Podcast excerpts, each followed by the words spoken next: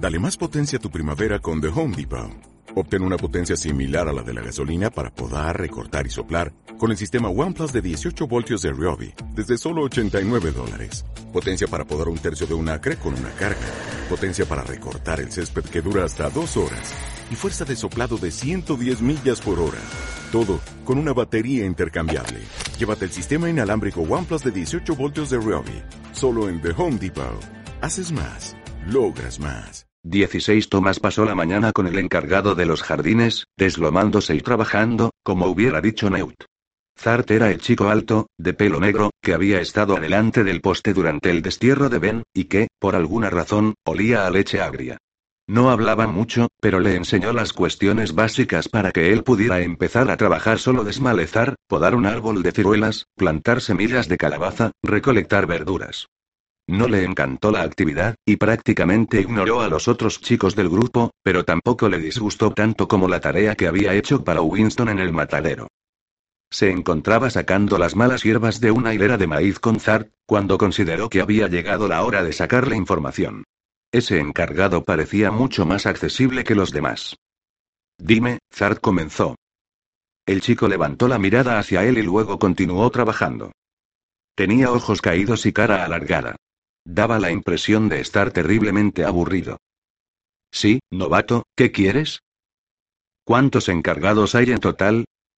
Preguntó, tratando de sonar despreocupado. ¿Y cuáles son las opciones de trabajo?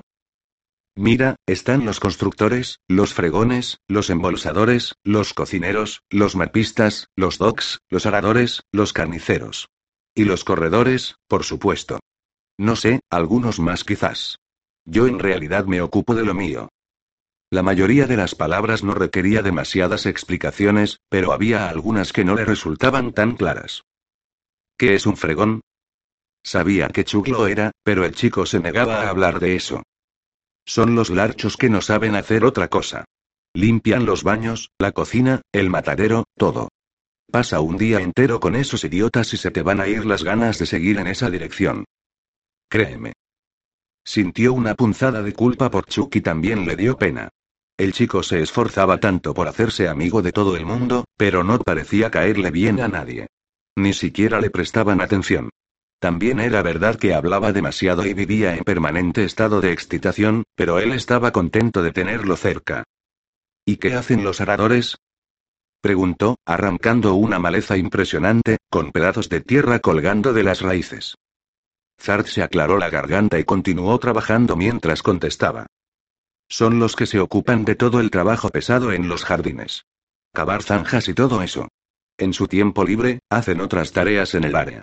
En realidad, muchos habitantes tienen más de un trabajo. ¿Alguien te contó eso? No prestó atención a la pregunta y siguió adelante, dispuesto a conseguir todas las respuestas que pudiera. ¿Y los embolsadores?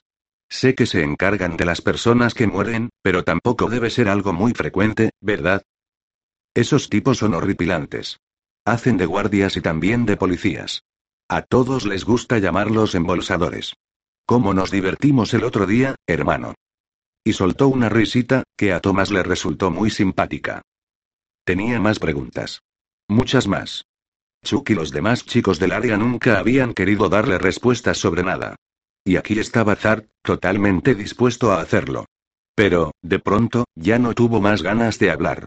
Cuando menos se lo esperaba, la chica había vuelto a aparecer en su mente. Luego, la imagen de Benny el penitente muerto.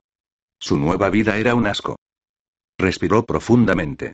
Mejor dedícate a trabajar, pensó. Y eso hizo. A media tarde, Thomas estaba a punto de desplomarse del agotamiento. Todo eso de estar inclinado y arrastrarse de rodillas por la tierra era lo peor que había. El matadero, los jardines. Dos golpes duros. Corredor, rogó, a la hora del recreo. Solo déjenme ser corredor. Una vez más pensó que resultaba absurdo que lo deseara tanto. Pero, aunque no comprendía el porqué de su anhelo ni de dónde venía, era innegable. Sus sentimientos con respecto a la chica también eran muy fuertes, pero hizo un esfuerzo por apartarlos. Cansado y adolorido, se dirigió a la cocina por algo de alimento y agua. Era capaz de ingerir una comida completa, a pesar de haber desayunado dos horas antes. Hasta la idea de comer cerdo volvía a sonarle tentadora. mordió una manzana y se arrellanó en el suelo, al lado de Chuck. Neut también estaba allí, pero se sentó solo, ignorando a todos los demás. Tenía los ojos rojos y líneas profundas en la frente. Thomas observó cómo se mordía las uñas, cosa que nunca le había visto hacer antes. Chuck se dio cuenta e hizo la pregunta que él tenía en la cabeza. ¿Qué le pasa? Susurró. Tiene la misma cara que tú tenías cuando saliste de la caja. No se respondió Thomas, ¿por qué no le preguntas? Estoy escuchando cada una de sus malditas palabras, dijo Neut en voz alta. No me extraña que nadie quiera dormir al lado de ustedes. Sintió como si lo hubieran pescado robando, pero estaba realmente preocupado. Neut era una de las pocas personas del área que le agradaban. ¿Qué es lo que anda mal? Quiso saber Chuck, no es para ofenderte, pero tienes un aspecto de Plopus. Todas las criaturas del universo. Respondió, y luego se quedó en silencio observando el espacio. Thomas estaba a punto de abrir la boca, pero el muchacho continuó. La chica de la caja. Sigue gimiendo y diciendo todo tipo de cosas extrañas, pero no se quiere despertar. Los dogs hacen todo lo posible por alimentarla, pero cada vez come menos. Les aviso desde ahora que hay algo muy malo en toda esta condenada historia. Thomas le dio otro mordisco a la manzana. Ahora tenía un sabor amargo. Se dio cuenta de que estaba inquieto por la chica, por su bienestar. Como si la conociera. Shuk. Pero eso no es lo que me tiene más jodido, dijo Neut, tras un largo suspiro. ¿Y qué es entonces? preguntó Chuck. Thomas se inclinó hacia adelante, con tanta curiosidad que fue capaz de sacarse a la chica de la mente. Neut entornó los ojos mientras miraba hacia una de las entradas del laberinto. Albi y Mino, murmuró. Debieron estar de vuelta hace horas. Antes de darse cuenta, ya estaba otra vez en su trabajo, quitando malezas. Contaba los minutos que le faltaban para terminar su labor con los jardineros. Vigilaba constantemente la puerta del oeste, esperando ver alguna señal de Albi y de Mino Neud le había contagiado su intranquilidad. Había dicho que ellos deberían haber vuelto antes del mediodía, el tiempo necesario para llegar hasta el penitente muerto, explorar durante una hora o dos y luego regresar. Con razón estaba tan molesto. Cuando Chuck trató de tranquilizarlo diciendo que era posible que solo estuvieran examinando el lugar y divirtiéndose, Meud le había echado una mirada tan dura que Thomas pensó que el chico se desintegraría allí mismo. Pero tampoco podía olvidar su cara cuando, un minuto después, él le había preguntado por qué no entraban en el laberinto a buscar a sus amigos. La expresión de Neud fue de horror rotundo, sus mejillas se contrajeron, tornándose oscuras y amarillentas. Una vez que se le pasó, había explicado que estaba prohibido mandar grupos de búsqueda, ya que de esa manera era posible que se perdiera más gente. Pero fue evidente el temor que había cruzado por su rostro. Neud le tenía terror al laberinto. Sea lo que fuere que le hubiera ocurrido allí, quizás relacionado con la persistente lesión del tobillo, había sido verdaderamente espantoso. Intentó no pensar en eso y se concentró de nuevo en su trabajo. La cena resultó ser un momento lúgubre, y el motivo no tenía nada que ver con la comida. Sartén y sus cocineros habían preparado un gran banquete de carne, papas, legumbres y panecillos calientes. Tomás había descubierto rápidamente que las bromas acerca de la comida de Sartén eran solo eso, bromas. Todos devoraban lo que él servía y en general pedían más. Pero esa noche, los habitantes comieron como si se tratara de la última cena. Los corredores habían retornado a la hora de siempre. La preocupación de Thomas había ido en aumento al ver cómo Neut corría de puerta en puerta mientras los corredores entraban en el área. Pero Albi y Mino nunca aparecieron. Neut obligó a los habitantes a ir a comer lo que Sartén había preparado y que tanto se merecían, pero él insistió en quedarse de guardia hasta que llegaran los dos que faltaban. Nadie lo dijo, pero todos sabían que de un momento a otro las puertas se cerrarían.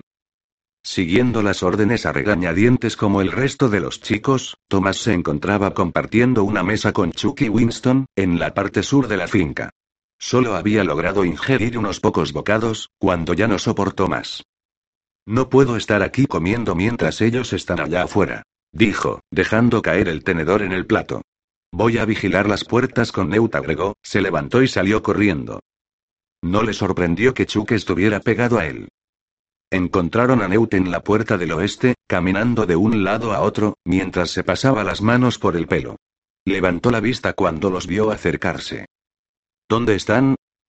dijo, con voz débil y crispada. A Thomas le enterneció ver a Newt preocupado por Albi como si fueran de su propia sangre. ¿Por qué no mandamos un equipo de búsqueda? Sugirió una vez más. Parecía una tontería estar allí de brazos cruzados y angustiados, cuando podrían salir y encontrarlos. La maldita. Comenzó a decir Neut y se detuvo. Cerró los ojos unos segundos y respiró profundamente. No podemos. ¿Me captas? No vuelvas a sugerirlo. Está en contra de las reglas. Especialmente con las condenadas puertas a punto de cerrarse. ¿Pero por qué? Insistió, sin comprender la terquedad de Neut, ¿acaso los penitentes no los van a atrapar si se quedan allá afuera? ¿No deberíamos hacer algo? Neut giró hacia él y lo enfrentó, con la cara roja y los ojos brillando de furia. Nuevito, cierra el hocico. Le gritó, no hace ni una semana que estás aquí. ¿Crees que yo no arriesgaría mi vida por salvar a esos dos cretinos? No. Yo. Lo siento, no quise. Balbuceó. No sabía qué decir, solo estaba tratando de ayudar. La cara de Neut se suavizó. No lo entiendes todavía, Tommy. Ir allá afuera por la noche es como rogar que te maten. Estaríamos malgastando vidas.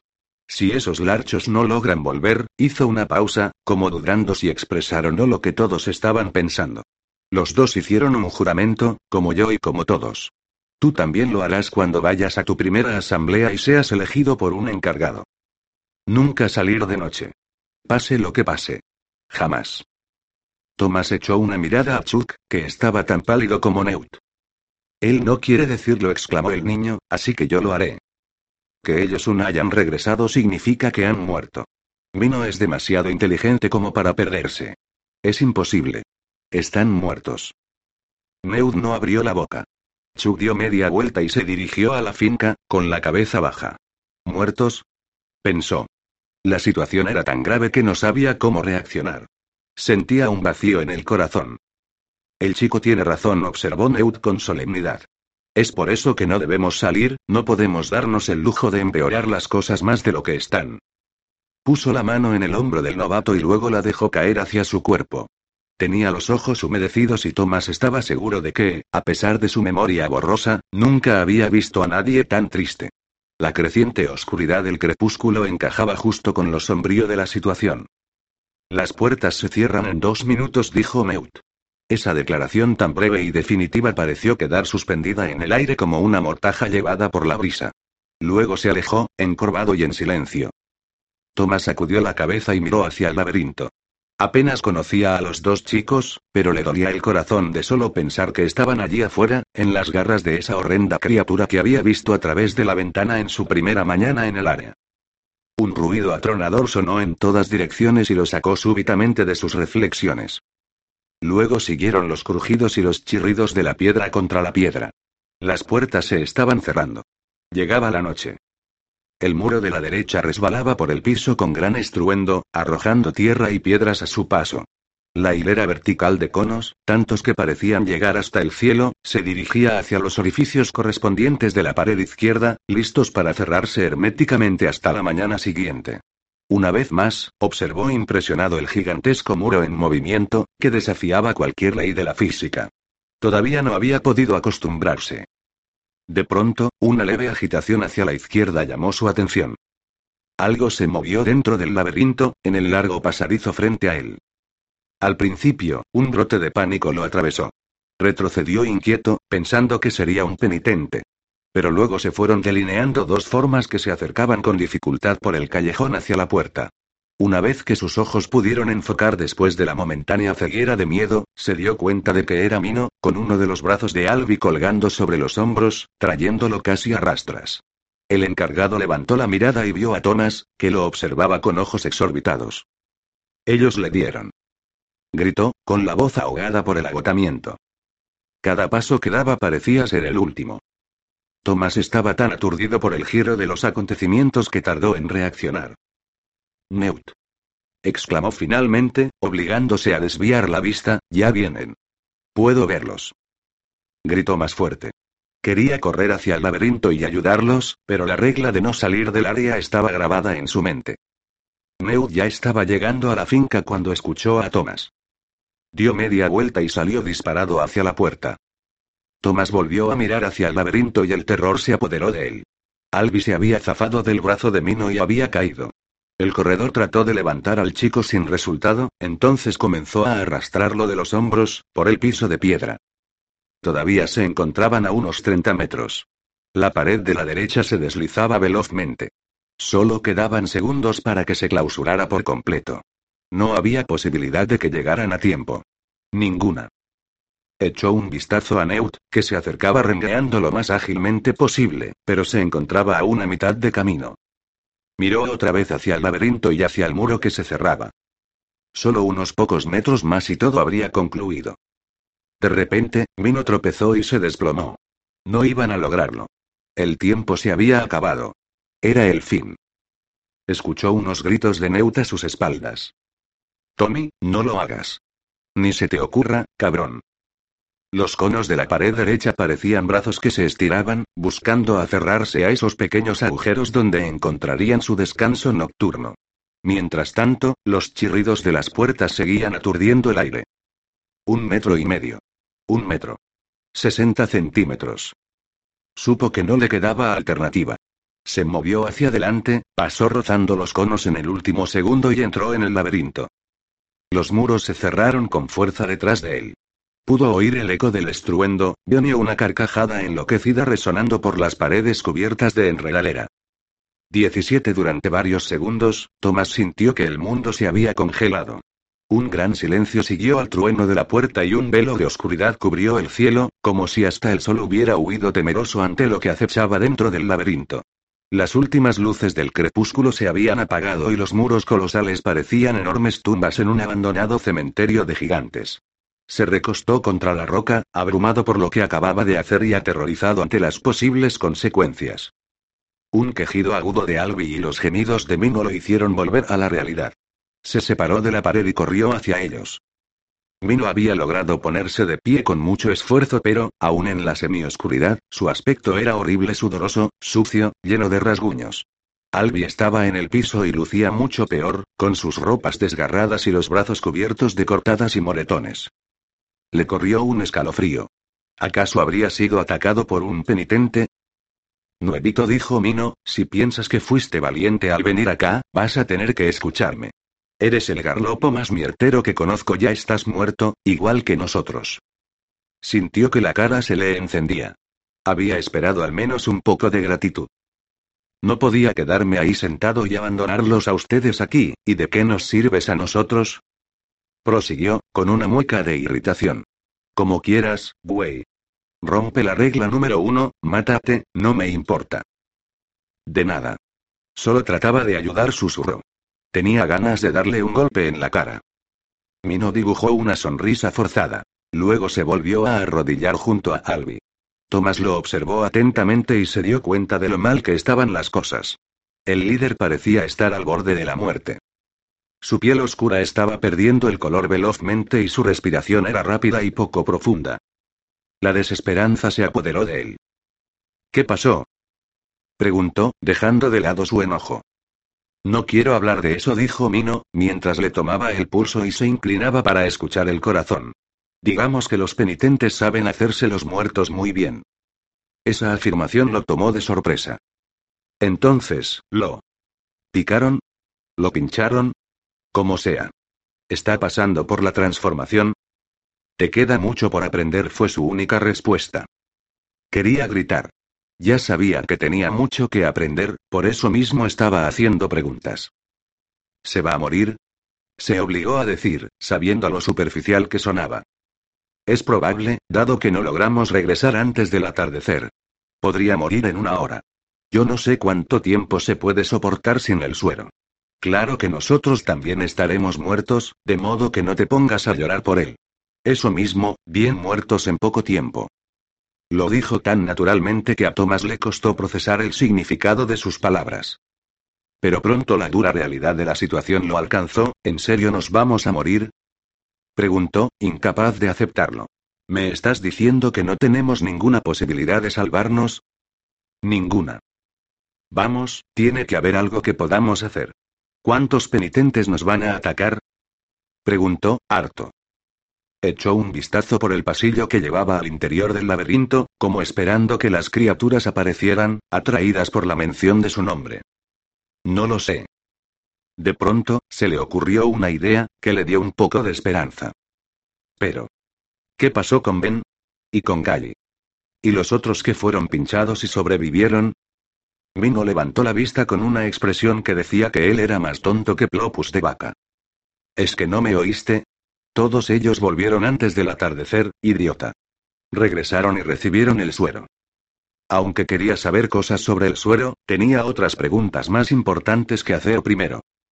Pero yo pensaba que los penitentes solo salían de noche. Entonces estabas equivocado, Shank. Siempre salen de noche, lo que no quiere decir que no aparezcan durante el día. No se permitía caer en la desesperanza como Mino, no quería rendirse y darse por muerto. ¿Alguien se quedó fuera de los muros por la noche y logró sobrevivir? Nadie. Frunció el ceño, deseando encontrar algún rayo de esperanza. ¿Cuántos han muerto ya? Mino miró hacia abajo. Estaba agachado con el antebrazo sobre la rodilla, completamente exhausto y aturdido. Al menos doce. ¿No estuviste en el cementerio? Sí contestó. Entonces fue así como murieron, pensó. Bueno, esos son solo los que encontramos. Hay otros cuyos cuerpos nunca aparecieron, agregó, señalando distraídamente hacia el área. Ese maldito cementerio está en el bosque por una razón. Nada arruina tanto los buenos momentos como estar todo el día recordando a tus amigos masacrados. Se levantó y tomó los brazos de Albi, luego hizo un gesto hacia los pies. Sujete esas cosas apestosas. Tenemos que llevarlo hasta la puerta. Démosles un cuerpo que será fácil de encontrar en la mañana. Tomás no podía creer que hiciera un comentario tan morboso. ¿Cómo puede ser que esto esté ocurriendo de verdad? Gritó hacia las paredes, dando vueltas en círculo. Sintió que estaba a punto de volverse loco. Deja de llorar. Deberías haber respetado las reglas y permanecido adentro.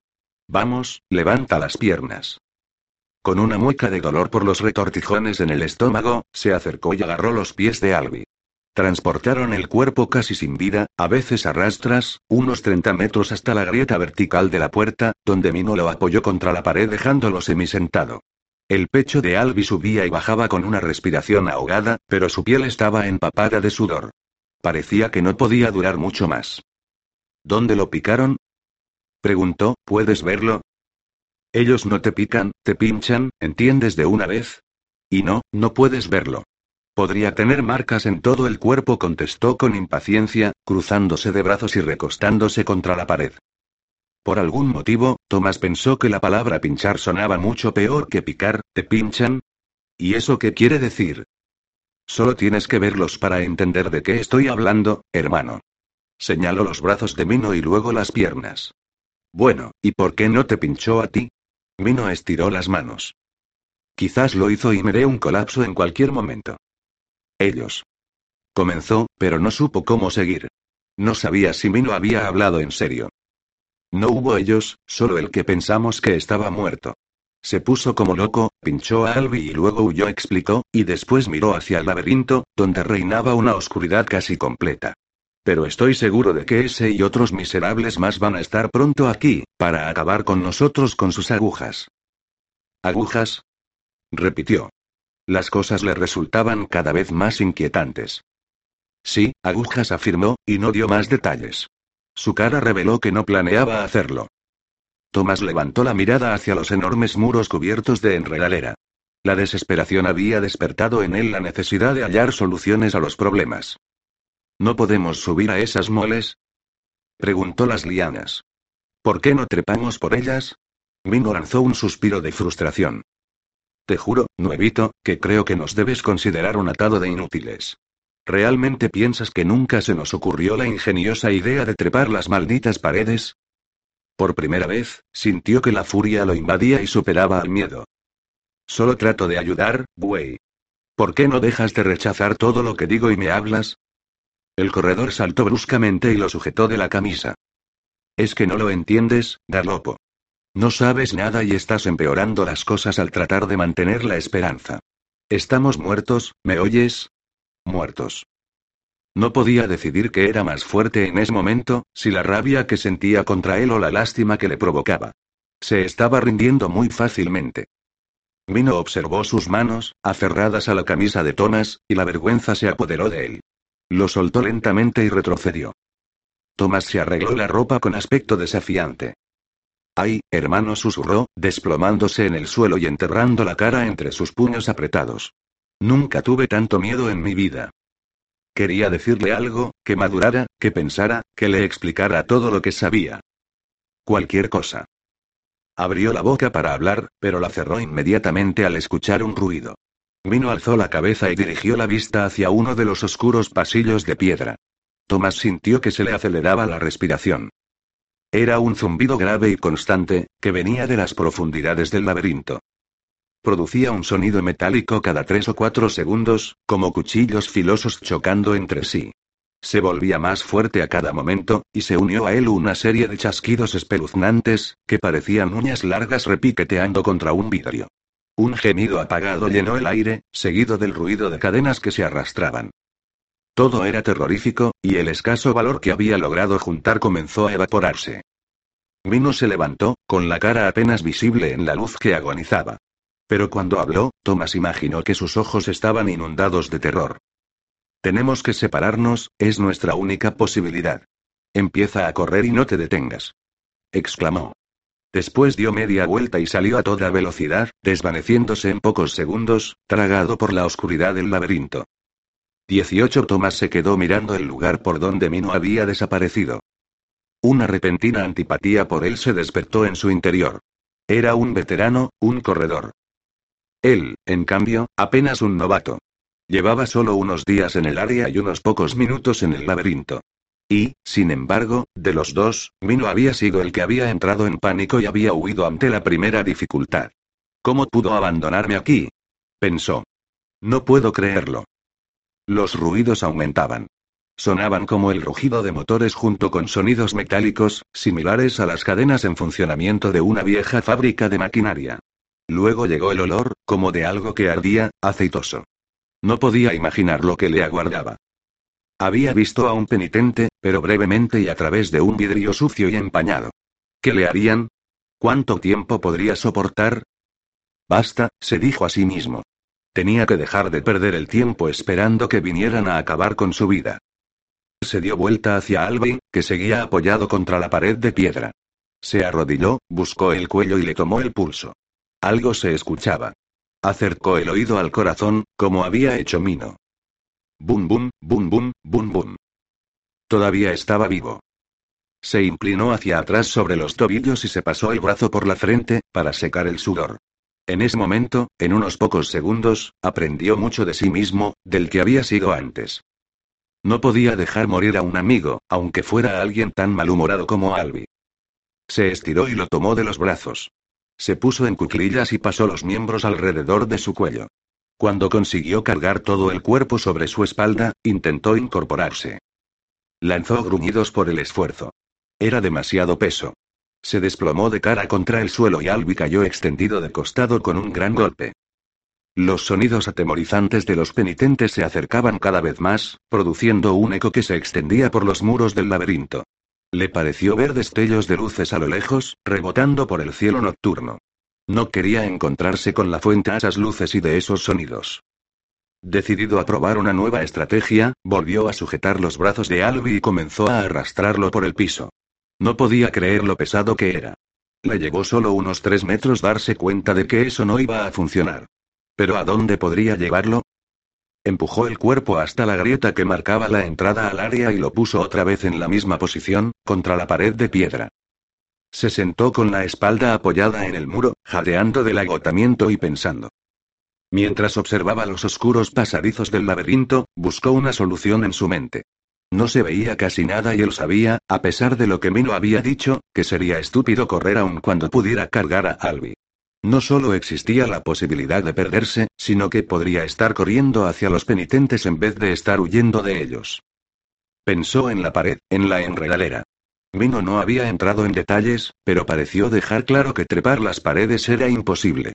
Sin embargo, comenzó a concebir un plan en su cabeza. Todo dependía de las desconocidas habilidades de los penitentes, pero fue lo mejor que se le ocurrió. Caminó unos metros junto a la pared hasta que encontró una enredadera tupida que cubría casi todo el muro. Estiró la mano y tomó una de las lianas que bajaba hasta el suelo. Se envolvió el puño con ella. Parecía más gruesa y, fuerte de lo que había imaginado. Tendría un centímetro y medio de diámetro.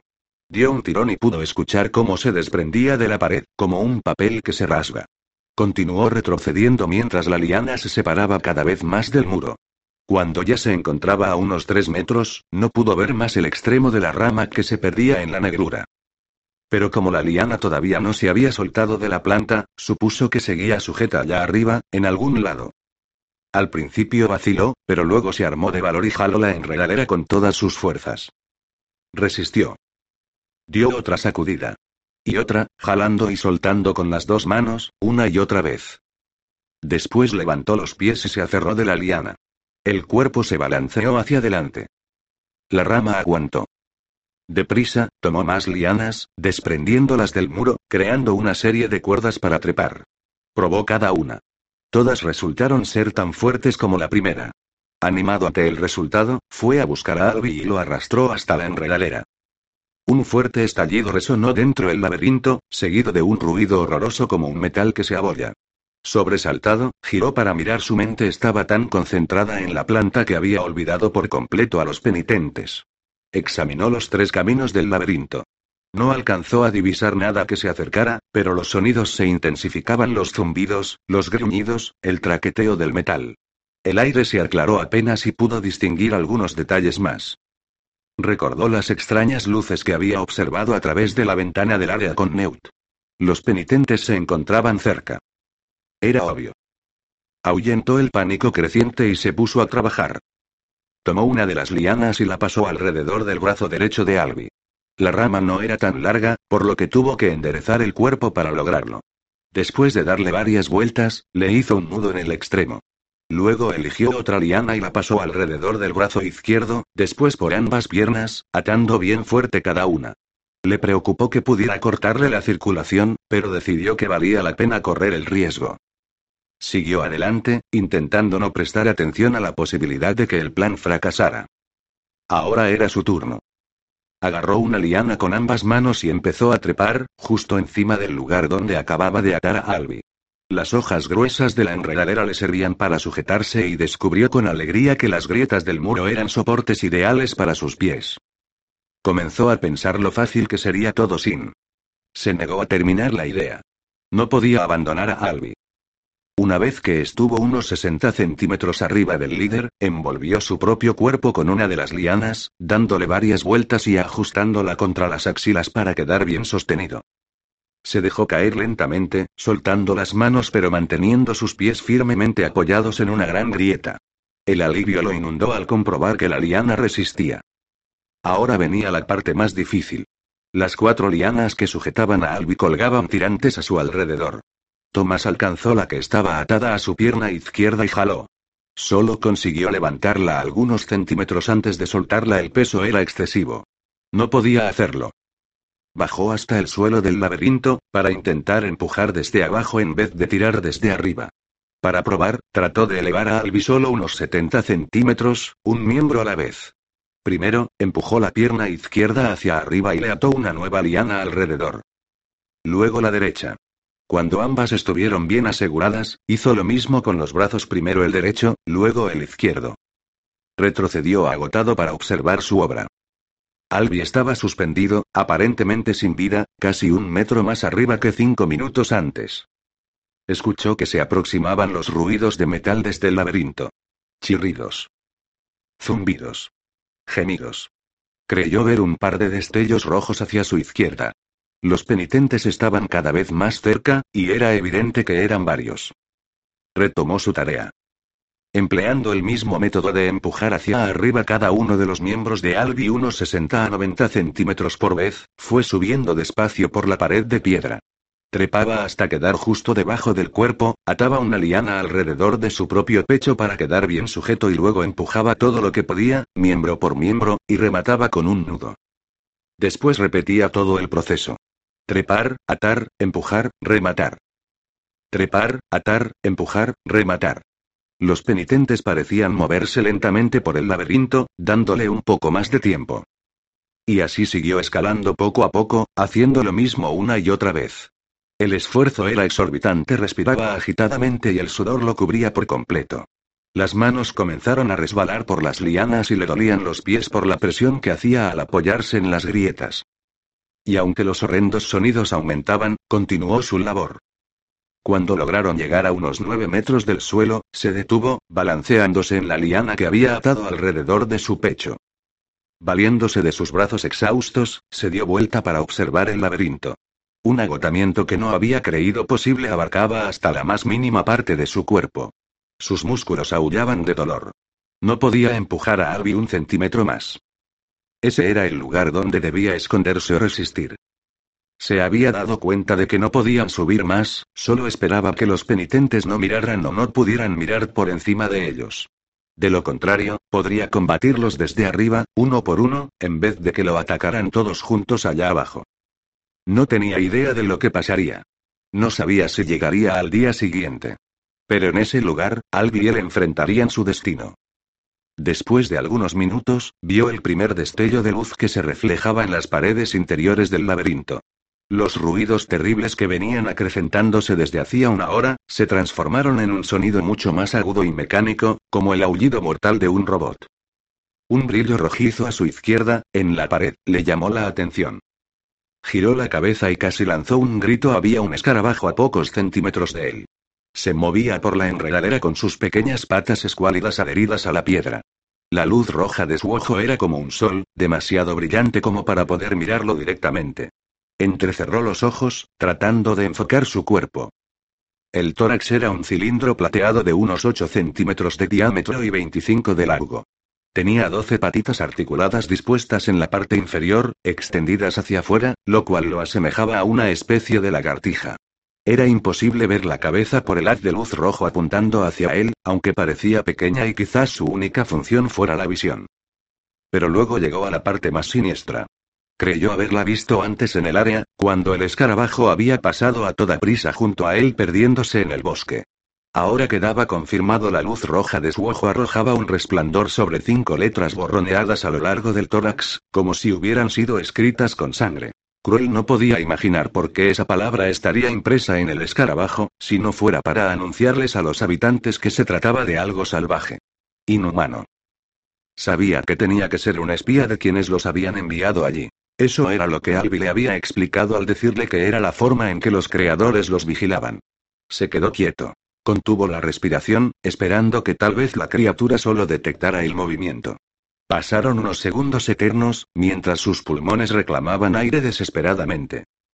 Con un golpeteo metálico, el escarabajo dio media vuelta y se escurrió por la enredadera.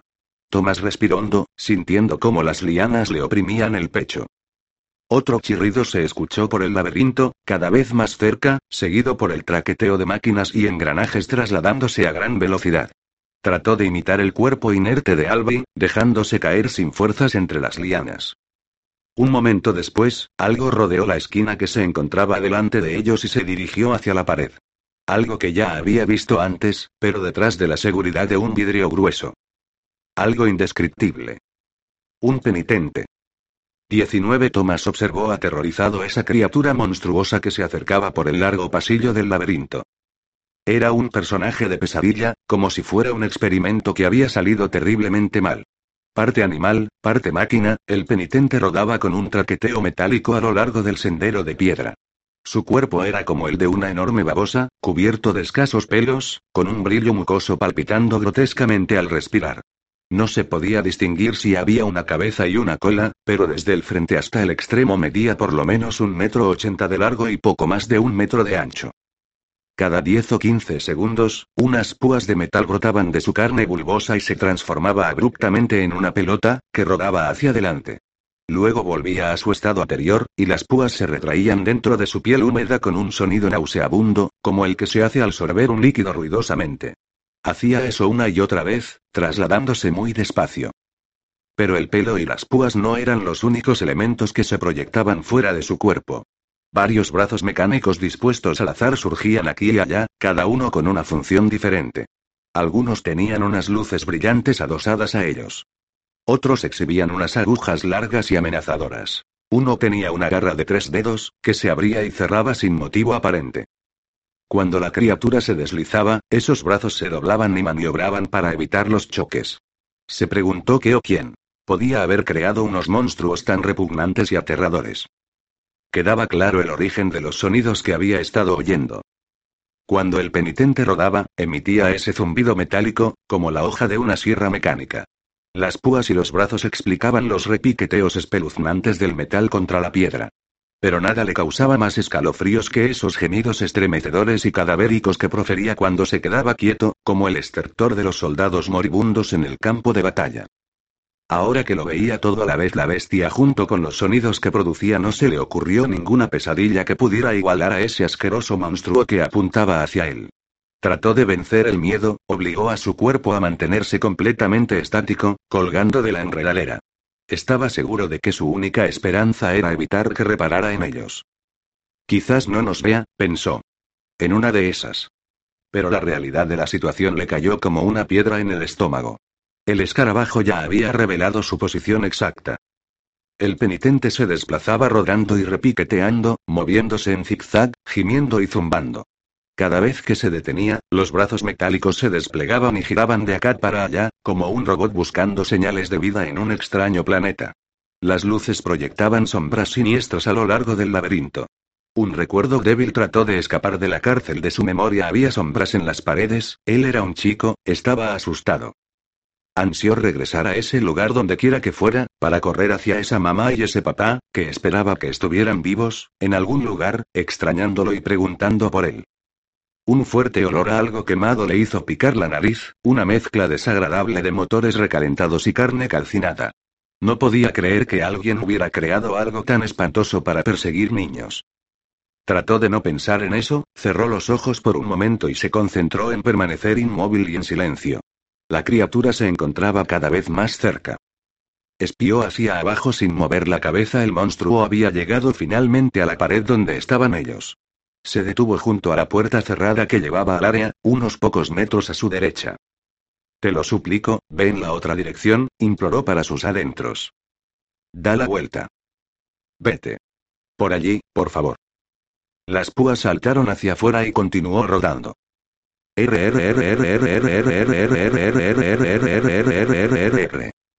Clic, clic, clic, clic. Se quedó en reposo por unos segundos y luego se trasladó hasta el borde del muro. Tomás dejó de respirar, sin atreverse a hacer el más mínimo ruido. El penitente estaba justo debajo de ellos. Se moría de ganas de mirar, pero sabía que cualquier movimiento lo delataría. Los rayos de luz brillaron por todo el lugar sin detenerse en ningún punto en especial. De pronto, sin previo aviso, se apagaron. En un instante, el universo quedó a oscuras y en silencio. Era como si alguien hubiera desconectado a la criatura.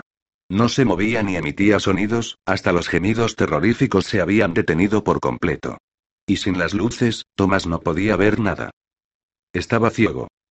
Respiró un poco por la nariz, pero su acelerado corazón necesitaba oxígeno desesperadamente. ¿Acaso la bestia podría oírlo? ¿Olerlo? El sudor le empapó el pelo, las manos, la ropa, todo. Un terror que nunca antes había sentido comenzó a enloquecerlo. Nada todavía. Ninguna vibración, ni una luz ni un solo sonido. El nerviosismo de tratar de adivinar cuál sería su próximo movimiento lo estaba matando. Pasaron los segundos. Algunos minutos. Las lianas se hundían en su piel y su pecho perdía la sensibilidad. Quería gritarle al monstruo mátame de una vez o regresa a tu agujero. De golpe, con un repentino estallido de luz y sonido, el penitente volvió a la vida con sus zumbidos y golpeteos metálicos y comenzó a trepar el muro. Veinte las púas de la criatura avanzaban deprisa por la piedra, lanzando a su paso vegetación y roca en todas direcciones. Sus brazos se sacudían como las patas del escarabajo y algunos de ellos tenían puntas filosas, que se clavaban en el muro y le servían para sostenerse. Una luz brillante en el extremo de uno de esos miembros apuntaba directamente a Thomas, pero esa vez, el rayo no siguió de largo. Sintió que la última gota de esperanza se escurría de su cuerpo. Sabía que la única opción que le quedaba era correr. Albi, lo siento, pensó, desatándose la gruesa liana del pecho. Usando la mano izquierda para sujetarse con fuerza del follaje, terminó de desenvolverse y se preparó para entrar en acción. No podía ir hacia arriba, porque eso llevaría al penitente hasta Albi. Hacia abajo. Bueno, eso solo era una posibilidad si quería morir lo antes posible. Tenía que moverse hacia el costado. Se estiró y tomó una liana que estaba a 60 centímetros de donde él se encontraba. La ató alrededor de su mano y le dio un buen tirón. Resistía perfectamente como las otras. Un rápido vistazo hacia abajo le reveló que su perseguidor ya había atravesado la mitad de la distancia que lo separaba y se desplazaba rápidamente, sin detenerse. Dejó ir la cuerda que había llevado alrededor de su pecho y levantó su cuerpo hacia la izquierda con gran esfuerzo, rozando la pared. Antes de que el movimiento pendular lo llevara de nuevo hasta Albi, extendió la mano y agarró otra liana gruesa. La sujetó con ambas manos y giró para apoyar los pies en la pared. Arrastró el cuerpo hacia la derecha tan lejos como la planta se lo permitía, la soltó y tomó otra. Y luego una más. Saltando como si fuera un mono, descubrió que podía moverse más rápido de lo que nunca hubiera imaginado. Los sonidos del penitente no cesaban, y ahora había agregado un estruendo de rocas que se partían a su paso, que lo estremecía hasta los huesos. Se balanceó hacia la derecha varias veces más antes de atreverse a mirar hacia atrás. El monstruo había alterado el rumbo y ahora se enfilaba directamente hacia él. Por fin, pensó, algo salió bien. Impulsándose con los pies lo más fuerte que podía, balanceo tras balanceo, fue huyendo de la espantosa bestia. No necesitaba voltear para saber que la criatura ganaba terreno segundo a segundo, porque el ruido era evidente. Tenía que buscar la forma de regresar al piso si no quería que ese fuera el final. En el próximo cambio, dejó que su mano se deslizara un poco antes de sujetarse fuertemente. La cuerda le quemó la palma, pero había acortado la distancia. Hizo lo mismo con las lianas siguientes. Tres oscilaciones después, ya se hallaba a mitad de camino del suelo del laberinto. Un ardor intenso se avivó en ambos brazos. Podía sentir la piel de las manos en carne viva. Pero la adrenalina que corría por su cuerpo lo ayudó a expulsar el miedo y seguir adelante. En el próximo balanceo, la oscuridad le impidió ver una pared que se levantaba delante de él, hasta que fue demasiado tarde. El pasillo terminaba y doblaba hacia la derecha. Al chocar contra la piedra, soltó la empuñadura de la liana y, estirando los brazos, se sacudió frenéticamente tratando de aferrarse a algo que detuviera su caída. Al mismo tiempo, pudo ver por el rabillo del ojo izquierdo que el penitente había cambiado el curso y se encontraba muy próximo a él, con su garra extendida, que se abría y se cerraba. Cuando estaba por caer al suelo, logró sujetarse de una liana. Los brazos casi se le salieron del cuerpo ante la abrupta parada. Empujó la pared fuertemente con los pies, logrando que el cuerpo se alejara oscilando, justo cuando la criatura lo embestía con sus garras y agujas extendidas. Tomás lanzó una patada con la pierna derecha hacia el brazo de la garra. Un fuerte chasquido reveló una pequeña victoria, pero la euforia terminó pronto cuando se dio cuenta de que el impulso del balanceo lo estaba llevando hacia abajo y aterrizaría justo encima de la bestia. Con la adrenalina corriendo por sus venas, juntó ambas piernas y las atrajo con fuerza contra el pecho. Tan pronto como hizo contacto con el cuerpo del penitente, hundiéndose en su inmunda piel viscosa, pateó con los dos pies para alejarse, retorciendo el cuerpo, y así evitó la maraña de agujas y garras que se acercaban a él desde todos los flancos. Giró hacia la izquierda y saltó hacia el muro del laberinto, intentando agarrar otra liana. Las malvadas armas de la máquina lo atacaron desde atrás. Un rasguño profundo le hirió la espalda. Sacudiéndose otra vez frenéticamente, buscó otra liana y se aferró a ella con las dos manos. Sujetó la planta solo lo suficiente para que disminuyera la velocidad del descenso, ignorando las terribles quemaduras. En cuanto los pies tocaron el piso, salió corriendo, a pesar del agotamiento que lo invadía. Un gran estrépito se escuchó a sus espaldas, seguido de toda la gama de ruidos que acompañaban a la criatura. Pero se negó a mirar hacia atrás, sabiendo que cada segundo contaba. Doblaba las esquinas del laberinto a toda velocidad, golpeando la piedra con los pies. Guardó en su mente los movimientos que realizaba, esperando vivir lo suficiente como para usar esa información al regresar a la puerta. A la derecha, luego a la izquierda. A través de un largo pasillo y otra vez a la derecha. Izquierda. Derecha. Dos a la izquierda. Otro extenso pasadizo. Los ruidos de la persecución no cesaban ni desaparecían, pero él tampoco perdía terreno. No dejaba de correr mientras su corazón latía con furia. Tomaba grandes bocanadas de aire para llenar de oxígeno los pulmones, pero sabía que no duraría mucho tiempo. Se preguntó si no sería más fácil detenerse y pelear, para acabar de una vez con todo. Al doblar un recodo, frenó de golpe y solo atinó a quedarse mirando, en medio de los jadeos. Tres penitentes se dirigían hacia él, rodando por el pasillo, clavando sus púas en la piedra. 21 Tomás giró y vio a su perseguidor original que continuaba acercándose, aunque un poco más lentamente, abriendo y cerrando la garra de metal, como burlándose de él. Sabe que no tengo salida, pensó. Después de todo el esfuerzo, se encontraba allí, rodeado de penitentes. Era el final. Su vida se había acabado tan solo una semana después de haber llegado al área. Aunque la pena lo consumía, tomó una decisión pelearía hasta el último momento.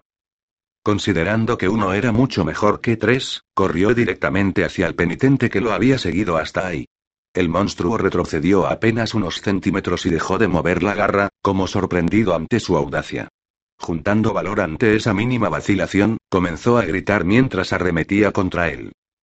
La criatura recobró la vida, las púas brotaron de su piel y rodó hacia adelante, listo para chocar de frente contra el enemigo. El movimiento súbito casi detiene a Thomas, borrándole esa incipiente audacia demencial que lo había asaltado, pero continuó la carrera. Un segundo antes del enfrentamiento, cuando pudo ver de cerca el metal, el pelo y la baba, Thomas apoyó el pie izquierdo y se arrojó hacia la derecha. Incapaz de detener el impulso, el penitente pasó de largo volando y luego frenó con una sacudida. Notó que la criatura se movía ahora mucho más velozmente. Con un aullido metálico, dio vuelta y se preparó para abalanzarse sobre su víctima. Como Tomás ya no estaba rodeado, tenía el camino libre. Se puso de pie y salió disparado hacia adelante por el pasillo. Los sonidos de persecución de los cuatro penitentes juntos lo seguían de cerca. Sabiendo que estaba forzando su cuerpo más allá del límite, continuó la huida, tratando de liberarse a esa sensación de que el final era solo cuestión de tiempo. Tres pasadizos después, dos manos tiraron de él y lo arrastraron hasta el pasillo contiguo. El corazón le saltó a la garganta mientras luchaba por liberarse. Se calmó cuando descubrió que era Mino. Pero qué, cállate y sígueme. Gritó, empujándolo hasta que logró ponerse de pie. Sin perder un segundo, Tomás se recobró y corrieron juntos por el laberinto. Mino parecía saber exactamente lo que estaba haciendo y hacia dónde se dirigía. Nunca se detuvo a pensar qué camino tomar. Al doblar la esquina siguiente, Mino intentó hablar, con la respiración entrecortada. Vi lo que acabas de hacer. Cuando te arrojaste. Allá atrás. Me dio una idea. Solo tenemos que soportar un poco más. Tomás nos molestó en gastar aire en preguntas y continuó corriendo. Era obvio que los penitentes ganaban terreno a un ritmo alarmante. Le dolía cada milímetro de su cuerpo. Los miembros le suplicaban que dejara de correr, pero no se detuvo, rogando que el corazón no lo abandonara. Algunas curvas más tarde, apareció delante de ellos algo que el cerebro de Thomas no alcanzaba a registrar. Era algo incorrecto. Y la luz débil que provenía de sus perseguidores no hacía más que convertirlo todo en una ilusión. El pasillo no terminaba en otra pared de piedra. Lo único que se apreciaba era la negrura. Entornó los ojos mientras se acercaban al muro de oscuridad, intentando comprender qué era aquello. Las dos paredes de piedra que se encontraban a ambos lados de él parecían cruzarse únicamente con el cielo. Pudo ver algunas estrellas. Al aproximarse, se dio cuenta de que era una abertura, el laberinto se acababa. ¿Cómo es esto? se preguntó. Después de años de búsqueda, ¿cómo puede ser que nosotros lo hayamos encontrado tan fácilmente? No te entusiasmes, le dijo Mino, que parecía percibir sus pensamientos, respirando con dificultad. A unos dos metros del final del pasadizo, el corredor se detuvo, apoyando su mano en el pecho de su compañero para asegurarse de que él frenara también. Thomas disminuyó el paso y luego caminó hasta el lugar donde el laberinto se extendía hacia el cielo. El ruido de la avalancha de penitentes iba en aumento, pero él tenía que ver eso. Era cierto que se trataba de una salida del laberinto, pero, ya no lo había adelantado, no era como para entusiasmarse. Todo lo que pudo observar en cualquier dirección que mirara era aire vacío y estrellas que perdían intensidad. Era una visión extraña e inquietante, como si se encontrara al borde del universo. Sintió vértigo y se le aflojaron las rodillas. Estaba por comenzar a amanecer y el cielo se había iluminado considerablemente en el último minuto. Contemplaba todo incrédulo, sin entender cómo era posible eso. Era como si alguien hubiera construido un laberinto y luego lo hubiera puesto a flotar en el cielo, suspendido en el medio de la nada para toda la eternidad. No entiendo, susurró, sin saber si Mino podía oírlo. Cuidado, repuso el corredor. No serías el primer larcho en caerse por el acantilado. Le advirtió, y lo sujetó del hombro. ¿Acaso te olvidaste de algo? Preguntó, señalando hacia atrás, al interior del laberinto. Recordaba haber escuchado antes la palabra acantilado, pero no podía ubicar dónde punto ver el vasto cielo que se abría delante y debajo de él lo había puesto en un estado hipnótico. Se obligó a volver a la realidad y giró para enfrentar a los penitentes, que ya se encontraban a unos 10 metros, formando una sola fila, moviéndose increíblemente rápido. Todo resultó obvio de repente, aún antes de que Mino explicara el plan. Estos monstruos serán despiadados, comentó, pero no pueden ser más tontos. Quédate aquí cerca, frente a, Tomás lo interrumpió. Ya sé. Estoy listo. Arrastraron los pies hasta que estuvieron pegados uno al lado del otro delante del precipicio, en medio del pasillo. Tenían los tobillos a escasos centímetros del borde del acantilado, que estaba a sus espaldas, y solo era aire lo que los esperaba de allí en adelante. Valor era lo único que les quedaba. Tenemos que estar sincronizados exclamó Mino, y su grito fue ahogado por el ruido ensordecedor de las púas chocando contra la piedra, prepárate. Era un misterio por qué los penitentes se habían colocado en una sola hilera. Quizás el laberinto les resultaba muy angosto para trasladarse uno al lado del otro. La cuestión fue que rodaban uno por uno por el pasadizo de piedra, repiqueteando y gimiendo, dispuestos a matar. Los diez metros se habían convertido en cuatro y los monstruos ya estaban a pocos segundos de estrellarse contra los chicos. Listos. Dijo Mino con firmeza, espera, todavía no. Tomás detestó cada milésima de segundo de espera. Solo quería cerrar los ojos y no ver a un penitente más en toda su vida. Ahora. Gritó. Justo cuando el brazo de la primera criatura se extendía para pellizcarlos, ambos se arrojaron en direcciones opuestas hacia las paredes externas del pasillo. Un rato antes, la táctica le había dado buenos resultados a Thomas y, a juzgar por el estruendoso frenazo que dio el primer penitente, funcionó por segunda vez. El monstruo salió volando por el borde del acantilado. Lo que resultó extraño fue que su grito de guerra se cortara de golpe en vez de ir apagándose gradualmente mientras se deslizaba hacia el abismo. Thomas aterrizó contra el muro y, al girar, alcanzó a ver al segundo penitente cayendo por el barranco, sin poder detenerse. El tercero clavó un brazo con varias púas en la piedra, pero el impulso que traía era excesivo. El chirrido escalofriante del filo rasgando el piso hizo que a Thomas le corriera un frío helado por la espalda, pero un segundo después, la criatura se hundía en las profundidades. Una vez más, ninguno de ellos emitió sonido alguno durante el descenso, como si hubieran desaparecido en vez de caer. El cuarto y último atacante fue capaz de detenerse a tiempo, y quedó tambaleándose al filo del precipicio, sostenido por una púa y una garra. Tomás supo instintivamente lo que tenía que hacer. Le hizo una seña a Mino y luego se volteó. Ambos corrieron hacia el penitente y saltaron sobre él con los pies por delante, empujándolo con el último resto de fuerza que encontraron. Los dos chicos unidos mandaron al último monstruo en picada hacia la muerte. Tomás gateó rápidamente hasta la orilla del barranco y asomó la cabeza para verlos caer. Pero no fue posible porque ya se habían ido, sin que quedara una sola señal de ellos en el vacío que se extendía hacia el fondo. Nada. No podía comprender a dónde llevaba el acantilado ni qué les había ocurrido a las terribles criaturas. Habiendo agotado toda su fuerza, se hizo un ovillo en el piso y se cubrió la cara con las manos. Las lágrimas no tardaron en llegar.